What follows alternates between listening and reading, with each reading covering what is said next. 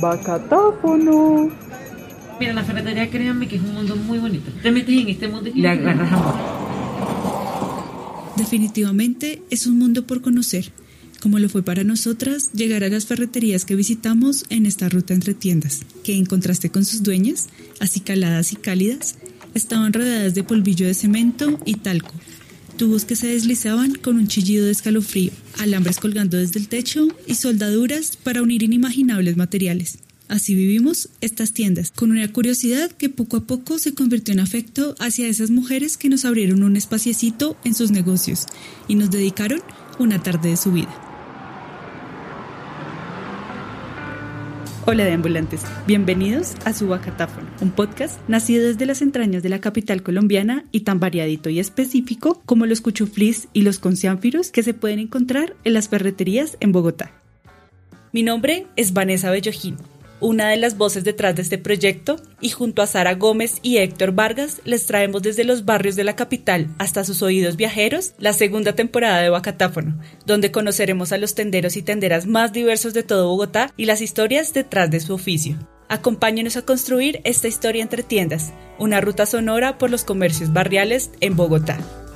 Antes de comenzar con este episodio, les queremos contar algo que nos tiene muy felices, y es que esta temporada es posible gracias a la beca de proyectos museográficos para vivir juntos del Instituto Distrital de Patrimonio Cultural y DPC, el Museo de Bogotá y el Programa Distrital de Estímulos 2020, en el que fuimos ganadores con la propuesta de la segunda temporada de Bacatáfono Historia entre tiendas. Les agradecemos a ellos por esta oportunidad de seguir creciendo y contando las historias de nuestra ciudad y a ustedes por acompañarnos a explorar las calles de Bogotá con la curiosidad bien puesta. Hoy les traemos desde otra esquina en San Cristóbal, aunque ya lo suponían, y las cercanías del Parque de los Novios hasta sus oídos curiosos, el episodio más cacharrero de esta temporada, con las historias de dos tenderas que tienen en sus negocios hasta lo que no sabemos nombrar. Nombre es Adriana Patricia Saujal Castellanos. Soy tendera desde que nací porque mi mamá tenía un almacén de calzado en el centro y siempre hemos tenido negocio. Luego mi papá tenía un depósito de materiales, después lo vendió y tuvo otro negocio también de distribuidora de cementos. Nosotros distribuimos todo lo que puedes ver, artículos de ferretería, pinturas, eléctricos, tubería, accesorios, también tenemos alquiler de andar arena, cemento, lo que se requiere para en un depósito de materiales. Como las historias que comienzan temprano, Doña Patricia ha recorrido un largo camino en esto de los negocios, ha experimentado diferentes rumbos y hoy, en su ferretería, redescubrió un mundo fascinante. Cuando yo tenía como unos 19 años, monté un almacén de calzado acá mismo y yo tuve el almacén y me iba muy bien. Estaba estudiando en la Universidad Jorge Tadeo Lozano, contaduría. También tuve un proyecto de montar un gimnasio con unos socios y monté el gimnasio y bien, pero entonces resulta que por el horario me pasé a administración de empresas, esa sí me facilitaba el horario. Entonces terminé administración de empresas, pero no terminé mi contaduría. Hice seis semestres, no en la San Marino, pero sí en la Tadeo. y ya entonces tuve el gimnasio y siempre he tenido negocio. Después del gimnasio me casé y nosotros teníamos fábrica de cinturones, de marroquinería de cuero, pero nos hicieron un robo. Entonces se llevaron todo. Nuevamente retomé lo del depósito. Ya aquí llevamos como unos 25 años, llevamos mucho tiempo, pero mi papá ya había iniciado como unos 5 añitos atrás. Doña Patricia volvió a intentarlo varias veces y decidió regresar a esa labor que conoció desde pequeña, cuando su papá le enseñó las artes de la ferretería. A mí me gusta mucho y pues porque toda la vida mi papá con el negocio, ya vamos, él fue el que me, me encaminó en esto, han existido muchas circunstancias y la ventaja es que pues acá él dejó esto y es propio, pues porque ya estaba establecido el negocio y yo veía que como que acá venía que una cosa que otra y no, pues yo me meto acá y, y ahí empezamos, empezamos. Y me gusta mucho porque cuando yo me casé ya estaba el depósito, pero siempre, siempre hemos estado en el comercio con la gente, así empezó, mi papá fue el que lo fundó y ya seguimos nosotros.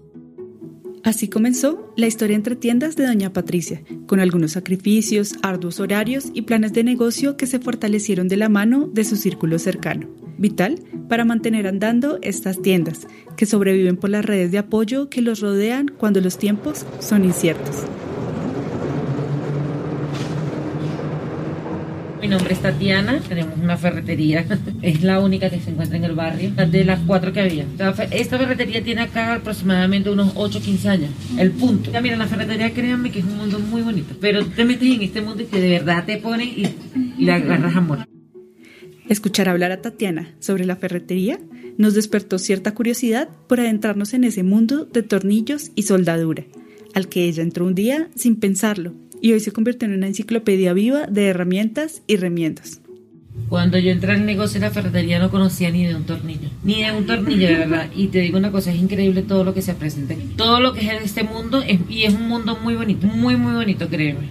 Y entonces a medida que vas haciendo pedidos vas conociendo los nombres de todo, de todo, de cada cosa. Ya uno sabe de medida, de tornillos exactos. A mí me vienen y me enseñan una broca. Yo, esa es una 516. Ay, no, ya esa es una 32. Y yo me siento muy orgullosa de eso porque uno aprenderse. Todo es increíble. Y para todo eso y todo lo que se sabe, llegan maestros de obra y me piden consejos sobre muchas cosas. ¿Quién no te crea que a uno le toca también aquí estudiar y aprender mucho? En contraste con Doña Patricia, la historia de Tatiana con las ferreterías no es muy longeva pero su pasión y conocimiento parecen tener a cuestas décadas de recorrer esos pasillos de estanterías amarillas y materiales.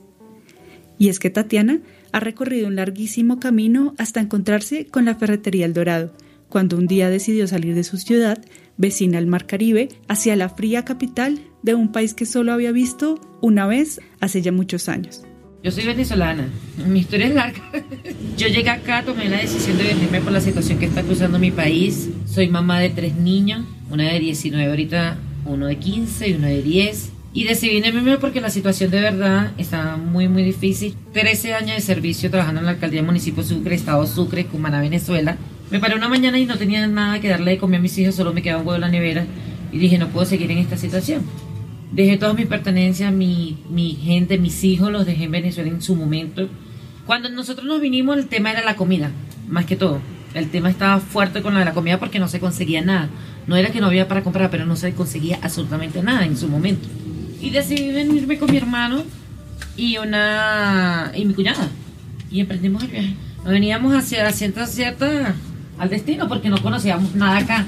Eh, yo había llegado, yo había venido a Colombia hace mucho, pero mucho, hace como 15, 17 años atrás, tenía yo como 14 años, pero veníamos con muchas expectativas, pues veníamos con expectativas de salir adelante, veníamos, pero de verdad no conocíamos nada.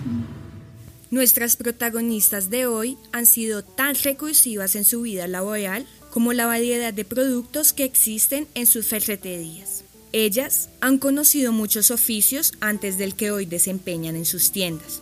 Incluso han deambulado por la ciudad encontrando nuevas oportunidades en los espacios menos pensados.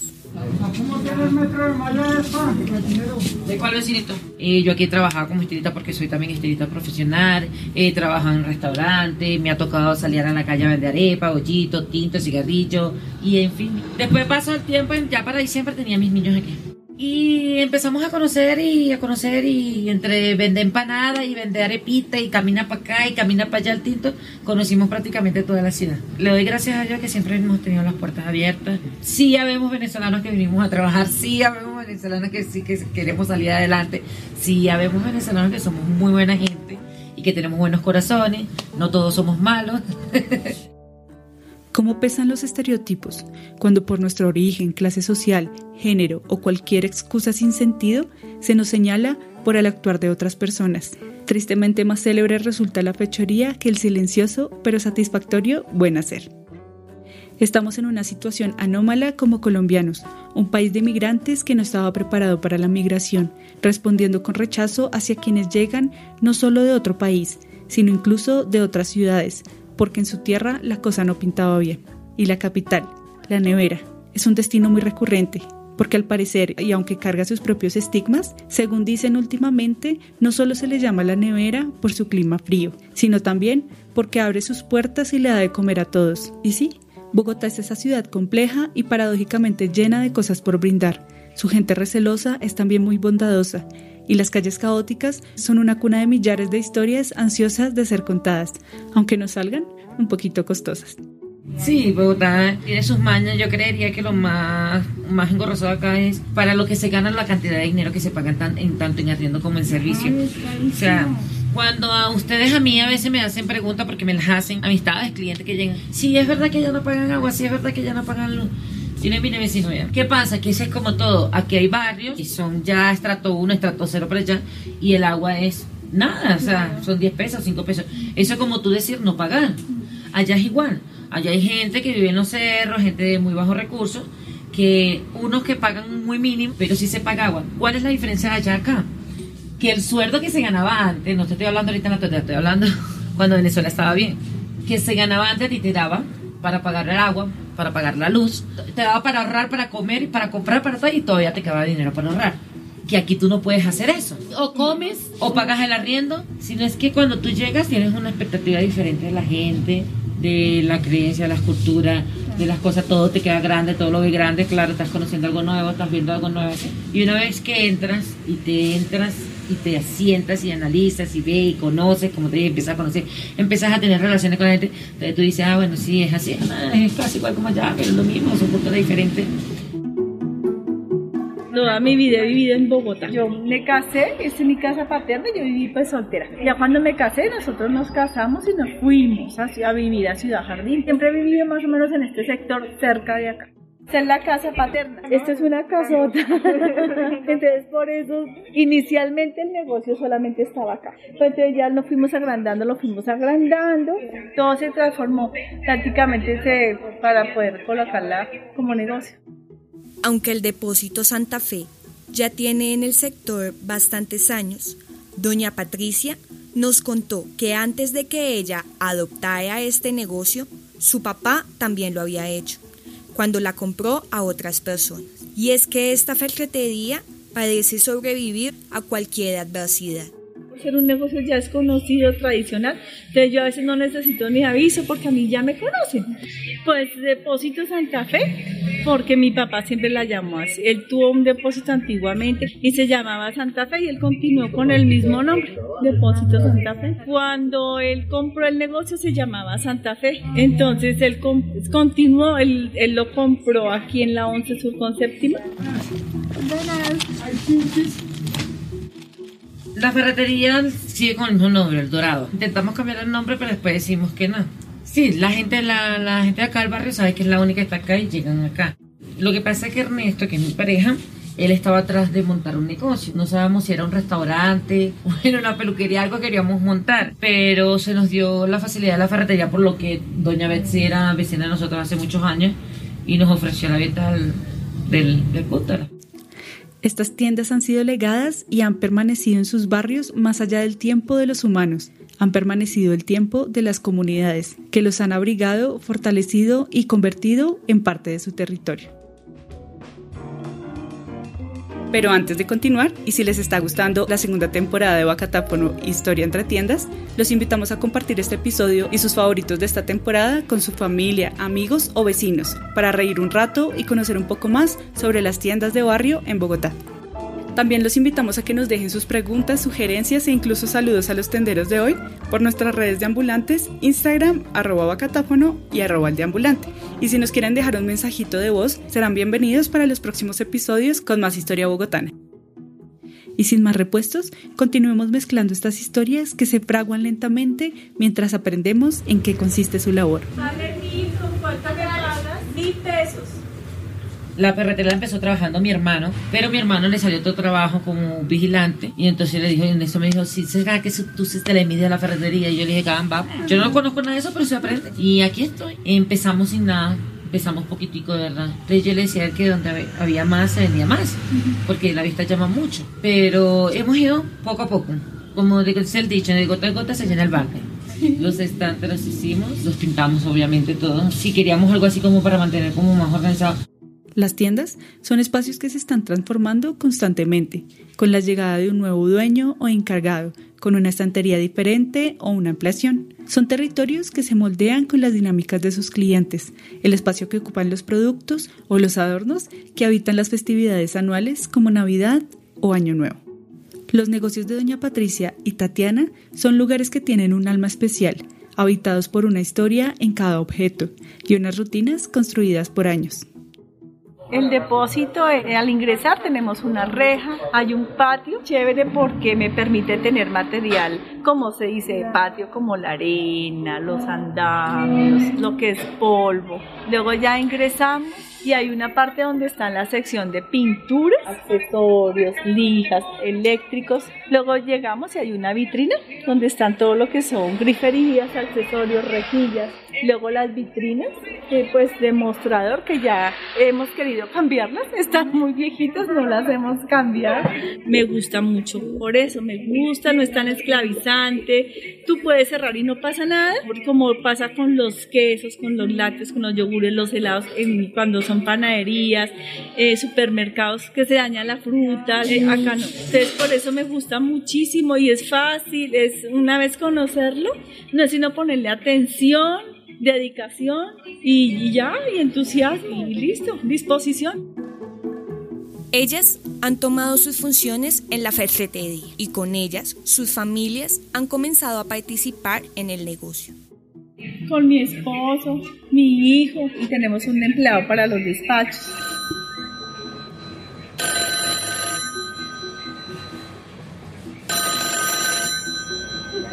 Buenos días, ¿cómo está? Sí, señor, ¿algo más? Con muchísimo gusto. Bueno, su merced, un feliz día y muy buena venta. Que esté muy bien. Hasta luego.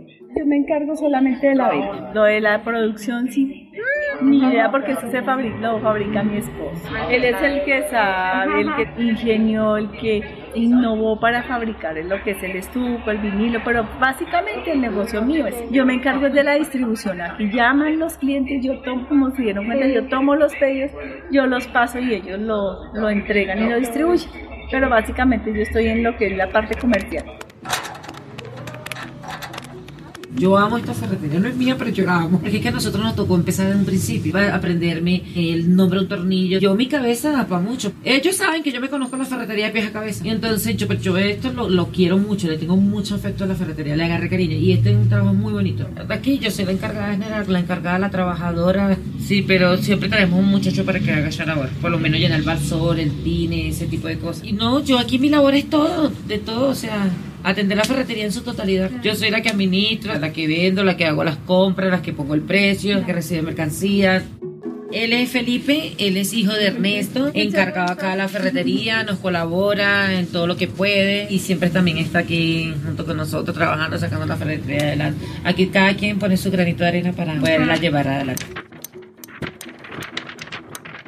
Es bien, o sea, difícil un poco, Sí, difícil porque, digamos, yo tengo otras obligaciones, yo tengo estudio.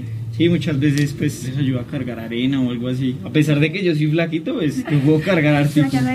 La gente con confianza puede decir, yo voy allá porque voy a conseguir una solución. Porque sé que no me voy a ir con las manos vacías sin resolver un problema. Buena, cuénteme Bessie, ¿qué necesita? Tornillito de qué, mi vecino. Con tantos años en sus barrios, ellas también han sido parte de esos cambios y nos narraron un poco de la metamorfosis de sus territorios y cómo sus tiendas han calado en la vida de la comunidad. El Rosario, conocido antiguamente como la culebrera. No sé por qué le decían así. La mayoría de los taxis, tú le dices el Rosario y no lo conoces. Pero tú le dices, llévenme a la culebrera y inmediatamente te traen. Mucho, mucho, muchos años antes llegaban muchas mercancías y cosas así. Y se movía mucho, mucho comercio, mucho el comercio antes, hace muchos años. Y después de allí el barrio después se puso como malito y después como lo volvieron a recuperar y así está. Ahorita se llama el Rosario. Sí, de verdad que es una ventaja para la comunidad. Esto beneficia aquí al Rosario, a Nicola de Ferma, el de arriba, todos porque es la única que está en el sector y de verdad que es fundamental. Ellos vienen y yo se los consiento mucho. Ay, vecina, pero venga un poquito nada más. Yo le vendo un poquito.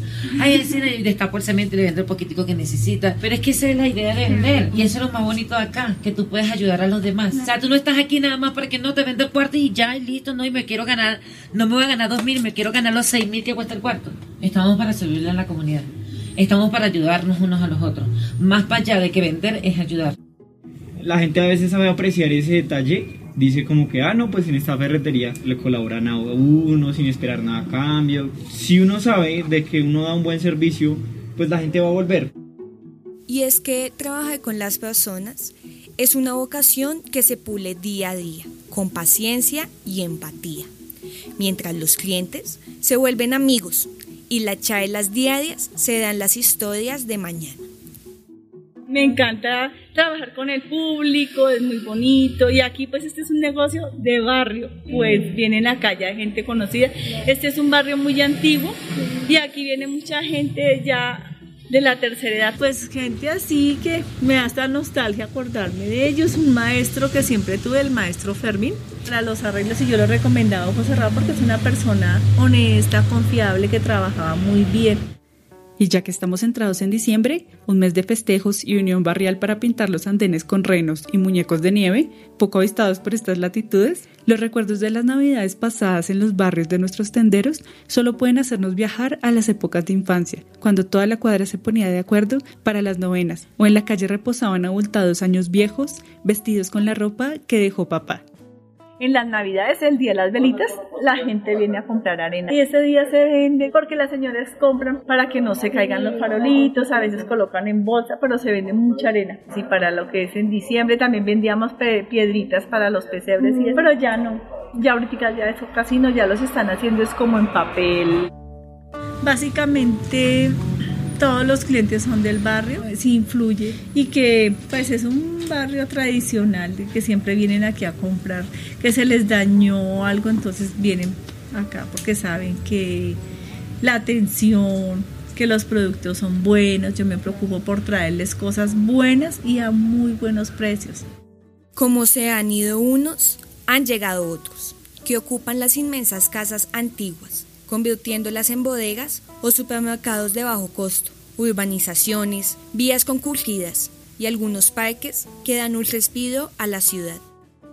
Han hecho edificios grandes, han tumbado casas para hacer edificios. Entonces estas casas grandes, entonces la tumban para hacer apartamentos. Al parque le colocaron aparatos para hacer gimnasia. es como un barrio que tiene historia. De la décima para allá es el barrio Villa Javier y ese es el barrio obrero. Todas las casitas tienen la misma estructura. Lo, ese fue fundado por el padre Campo Amor. De abajo han colocado mucho, mucho negocio. Antes no era así.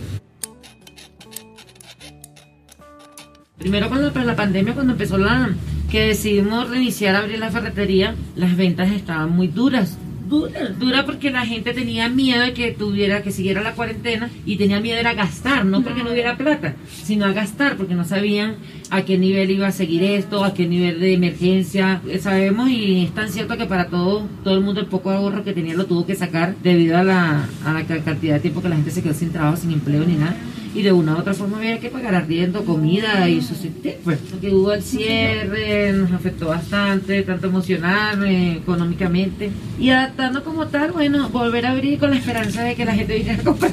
O sea, que de verdad lo de la cuarentena, lo del COVID-19, este, pasara más rápido porque la gente pudiera tener confianza de pintar, de bueno, viene Navidad, viene esto. Y si ellos tenían esa confianza, la ferretería tenía mayor venta, pues nosotros también nos iba a ir bien. Como te digo, nos ha dado duro y no nada más nosotros, en la panadería, a los vecinos al frente. En los barrios que hemos visitado, no solo hemos conocido a los tenderos y sus familias, sino también a sus vecinos, amigos y otros tenderos que forman en sus barrios redes de solidaridad. Por eso, esta pandemia fue un momento para unir fuerzas en las comunidades en las que ellos y nosotros habitamos, incluso en lo menos esperado, como puede ser comprar los insumos para arreglar la gotera del baño en la ferretería del barrio. Ernesto tiene una firma instaladora de gas natural y hace trabajito arreglando calentadores, instalaciones en la cocina. A ver si le dio duro, duro, duro, duro con la Apenas que él estaba ahorita retomando. De hecho, llegó un momento que la ferretería fue la que nos sostuvo que a veces se vendía más que cuando no estaba la cuarentena. Ahorita la gente está más arreglando, está más pendiente porque están en las casas. Mientras que cuando están trabajando no hay tiempo. Entonces se ponen a arreglar. De hecho, mire que es incómodo, es molesto el tapabocas, pero a mí me ha gustado en medio de todo. Que anda uno como más sanito. Lo único ha sido que ha tocado abrir a atender a puerta cerrada. O sea, no hay que ver tanto lo malo, sino también lo bueno. Nos hemos vuelto un poco más higiénicos. Antes de este cambio, las ferreterías ya nos servían desde tiempo atrás para hacer reales nuestros propios cambios y proyectos. Pero, ¿cómo comenzó este comercio de herramientas y accesorios en las ferreterías? Sara Gómez, nuestra historiadora de cabecera, indagó en los albores de estos comercios. Etimológicamente, la palabra ferretería hace referencia a la tienda de hierro, que para términos prácticos, en la actualidad sería la tienda donde se venden herramientas de hierro. El hierro es un metal utilizado desde hace mucho tiempo, que se encuentra representado en la tabla periódica con el signo Fe.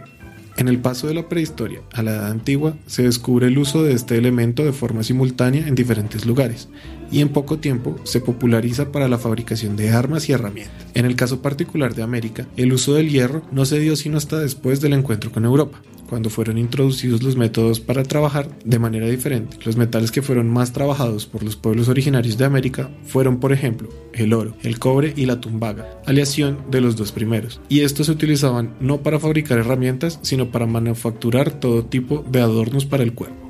Es posible que el desarrollo de herramientas de hierro haya nacido de la mano de otros eventos tecnológicos y culturales que se dieron en las dinámicas de vida de estos hombres prehistóricos, como el sedentarismo, la agricultura y el consecuente perfeccionamiento en la adecuación de los espacios de hábitat. Las familias y las personas que trabajaban el hierro se tecnificaron cada vez más en la fabricación de herramientas que eventualmente empezaron a ser comercializadas aunque en la actualidad las herramientas que utilizamos para la construcción de viviendas, para la adecuación de espacios o para nuestros proyectos de bricolaje en general ya no están hechos únicamente de hierro. La tienda de hierro sigue siendo un lugar fundamental para resolver los eventos que surgen en nuestra vida doméstica diaria. Sin importar el problema que tenga, le aseguramos que el ferretero de su barrio podrá colaborar y ayudarlo a encontrar el cosito redondo que va encima de ese otro cosiánfiro en la ducha.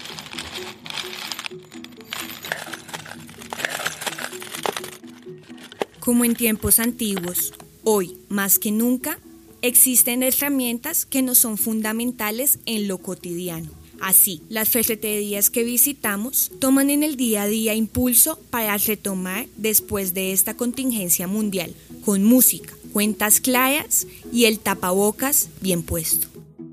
Paciencia, de verdad. Paciencia y buen humor. Y buen humor, siempre una sonrisa en la cara. A mí me gusta darle solución a la gente porque yo creo que para eso debería estar una ferretería para ayudar.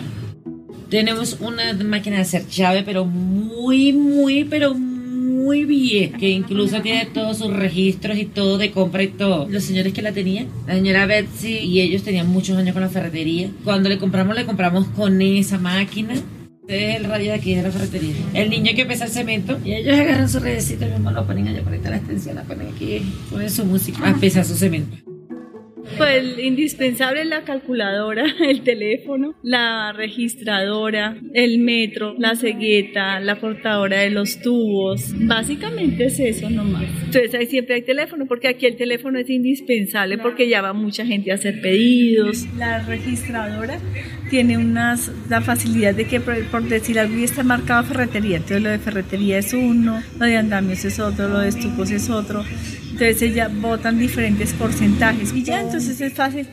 Ah, y el esfero y la libreta porque yo todavía lo hago todo manual. Tengo cuadernos, aquí tengo como 20 cuadernos con los cuadernos para todo. Igual se toman los pedidos en libretas, entregan, se factura a mano. No tenemos que se haga digital, que de pronto la marca, no, todo, todo es a mano.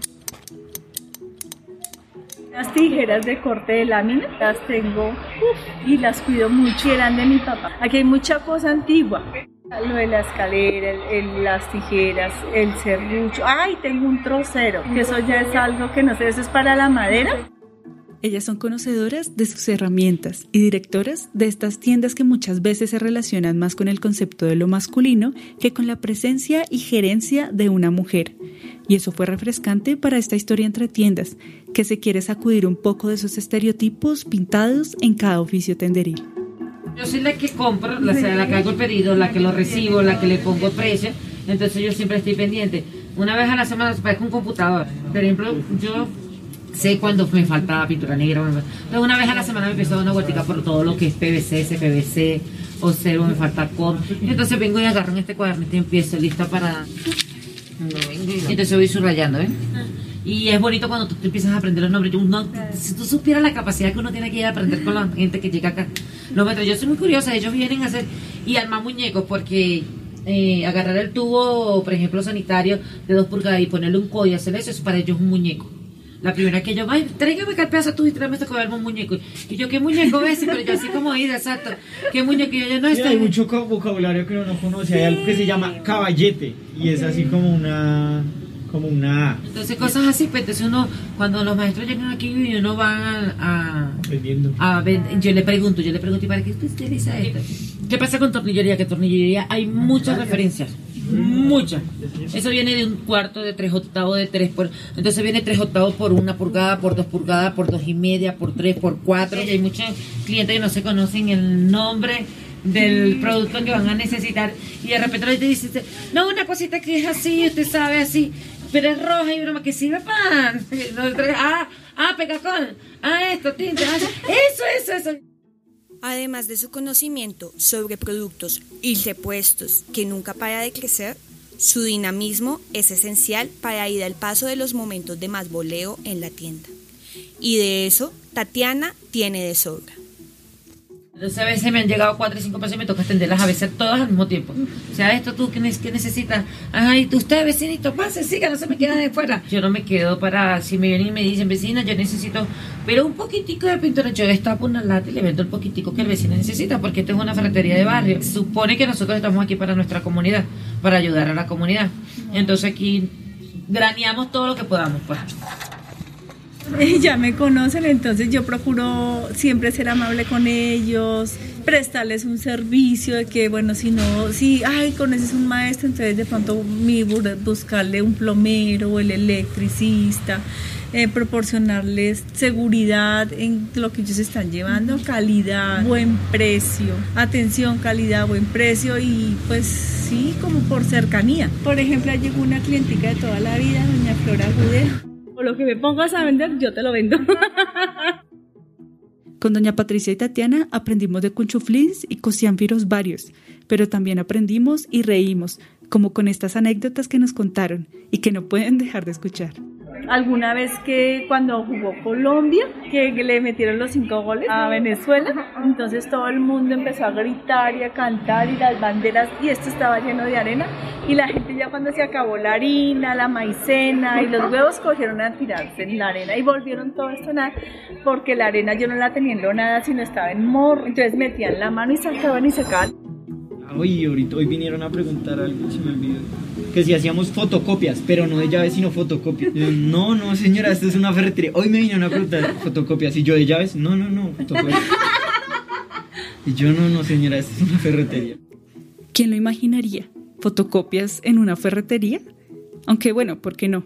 En esta ruta entre tiendas hemos descubierto que la línea que divide los tipos de tiendas es cada vez más difusa y quizá mañana podamos ver la primera famalería, la mezcla entre una fama y una papelería, o tal vez una panontadora, la unión entre una panadería y una remontadora, y volver a deambular por la ciudad escuchando estas historias de los híbridos tenderiles. Por eso los invitamos a que dejen volar su imaginación y descubran en cada cuadra un motivo para maravillarse, que la realidad a veces cruda y a veces amarga también es bonita si la descubrimos y volvemos a crear comunidad. Y listo, aquí termina este sexto pregonazo del Bacatáfono Historia entre tiendas. Gracias a doña Patricia por charlar un rato con nosotras en el patio de su ferretería en el barrio Villa Javier de San Cristóbal. Aún le debemos una empanadita con gaseosa y un siempre gracias por convidar a don Juan Gabriel a participar también en esta ruta entre tiendas. Gracias también a Tatiana, don Ernesto su pareja y Felipe su hijo por confiar en esta iniciativa y postularse junto a su ferretería El Dorado en el barrio El Rosario, ex La Culebrera, en la localidad de Barrios Unidos. El equipo de la segunda temporada de Bacatáfono somos Sara Lucía Gómez, nuestra historiadora y mediadora, Héctor Vargas, nuestro antropólogo e investigador, y yo, Vanessa Belloquín, la coordinadora y realizadora audiovisual. Recuerden que este espacio es posible gracias al Instituto Distrital de Patrimonio Cultural, IDPC, el Museo de Bogotá y al Programa Distrital de Estímulos 2020, donde fuimos ganadores junto a otros nueve proyectos increíbles de la beca Proyectos Museográficos para Vivir Juntos. Esto fue Bacatáfono, un podcast con acento rolo. Desde el proyecto El Deambulante, un saludo tenderil para todos y esperamos vernos ya prontito en nuestro próximo capítulo, donde visitaremos Tunjuelito y Suba, ahora sí, para conocer a dos tenderos con los oficios más tradicionales de esta temporada. Los dejamos con algunos tropezones en el Bacatáfono. Ferretería, ferretería, ferretería. Género o cualquier excusa otra. Probando, probando, probando mi amor por ti. Una vuelta a dos años nuevos viejos. Ay, qué palabra difícil esa. No, estoy muy mal. Le pues, la ferretería. Ay, así. Bacatáfono.